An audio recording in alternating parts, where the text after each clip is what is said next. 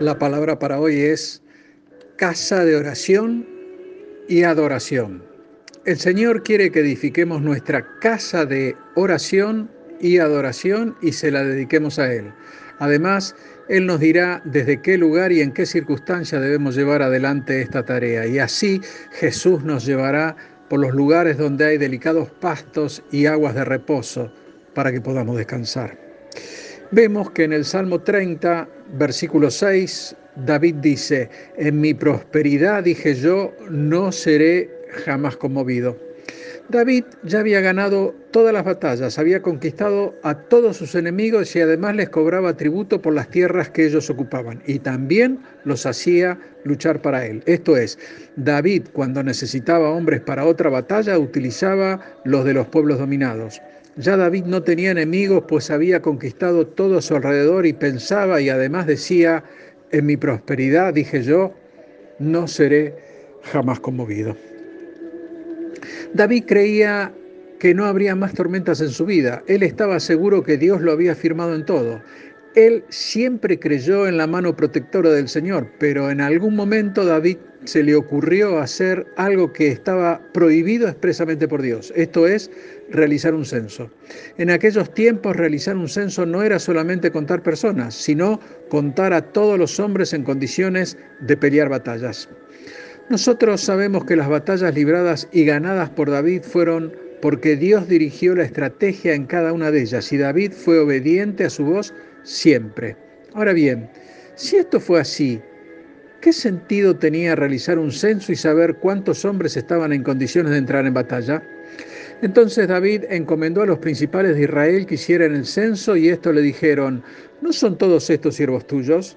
¿Para qué hacer algo que será pecado para Israel? Mas la orden del rey David fue hacer el censo. Y esto desagradó a Dios. David reconoció el grave error cometido y dijo, te ruego que quites la iniquidad de tu siervo, porque he hecho muy locamente. Entonces Dios dijo, tres cosas te propongo, escoge una de ellas que yo haga contigo. Uno, tres años de hambre. Dos, por tres meses sed derrotado delante de tus enemigos con la espada de tus adversarios. Tres, tres días la espada de Dios, esto es, la peste en la tierra, y que el ángel de Dios haga destrucción en todos los términos de Israel. David dijo, estoy en gran angustia no caeré en mano de los hombres porque ellos no tienen misericordia, mas caeré en la mano de Dios y eligió los tres días de peste sobre Israel. Y así Dios envió la peste y murieron debido a esto setenta mil hombres. Y cuando el ángel de Dios estaba a las puertas de Jerusalén con su espada en la mano, David lo vio y se postró sobre su rostro y Dios dijo al ángel, basta ya, detén tu mano. El lugar donde estaba el ángel eran las tierras de Ornán Jebuseo. Y David dijo a Dios que él había sido el que había hecho contar al pueblo, por lo tanto, que su ira esté sobre él y su casa y no sobre el pueblo. Entonces Dios dijo que David construya un altar en ese terreno. Entonces David le dijo a Ornán, dame este lugar para que construya un altar para Dios, dámelo por un precio justo, para que la muerte se vaya sobre todo el pueblo. Y Ornán le respondió, tómala, te la regalo. También te doy los bueyes para el holocausto y la leña y el trigo para la ofrenda. Yo te lo doy todo, oh mi rey. Ornán tenía temor porque él también había visto al ángel con la espada en la mano. Y David respondió, no haré sacrificios para Dios que no me cueste, por lo tanto véndemela a un precio justo. Y edificó allí un altar para Dios en el cual se ofrecieron sacrificios y ofrendas de paz y Dios respondió por fuego desde los cielos.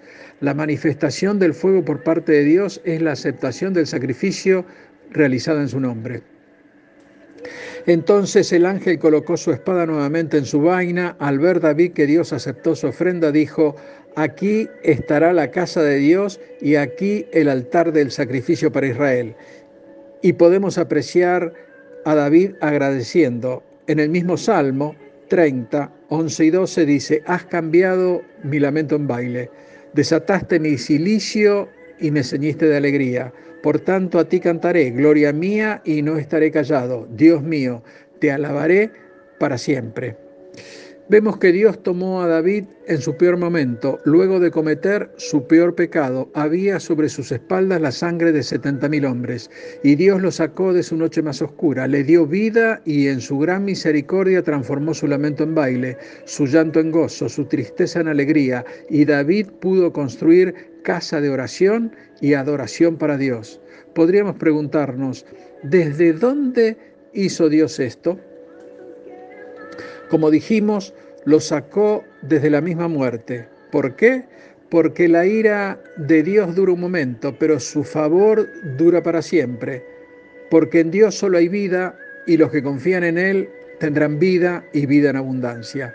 Así que te digo, hermano, no creas las mentiras del enemigo. Dios quiere hoy hacer lo mismo contigo. Quiere elevarte a dimensiones que tú ni siquiera conoces. Te va a sorprender. Quiere que construyas y dediques una casa para Él, y Él hará de tu desierto un jardín. No importa en qué lugar te encuentras, no importa la profundidad en que está tu alma, no importa que le hayas creído al enemigo hasta el día de hoy. En este momento lo vamos a echar fuera de tu vida en el nombre de Jesús, porque la sangre de Cristo tiene poder y en el bendito nombre de Jesús decimos que no hay arma forjada en este mundo que te pueda dañar, porque la sangre de Cristo te cubre, te lava, te renueva, te restaura. Él ya pagó el precio por todos nosotros, nos hizo nuevas personas. Éramos esclavos del pecado y Él pagó con su sangre nuestra libertad. Y en un acto de amor y misericordia nos entregó los títulos de propiedad y nos hizo libre. Para finalizar, veamos por qué Dios tuvo el agrado de que realizaran el altar en estos terrenos. Uno, porque muchos años antes ese mismo lugar fue elegido por Dios para que Abraham realice el sacrificio de Isaac. Dos, muchos años después Dios eligió ese mismo lugar para que Jesús fuera sacrificado en una cruz.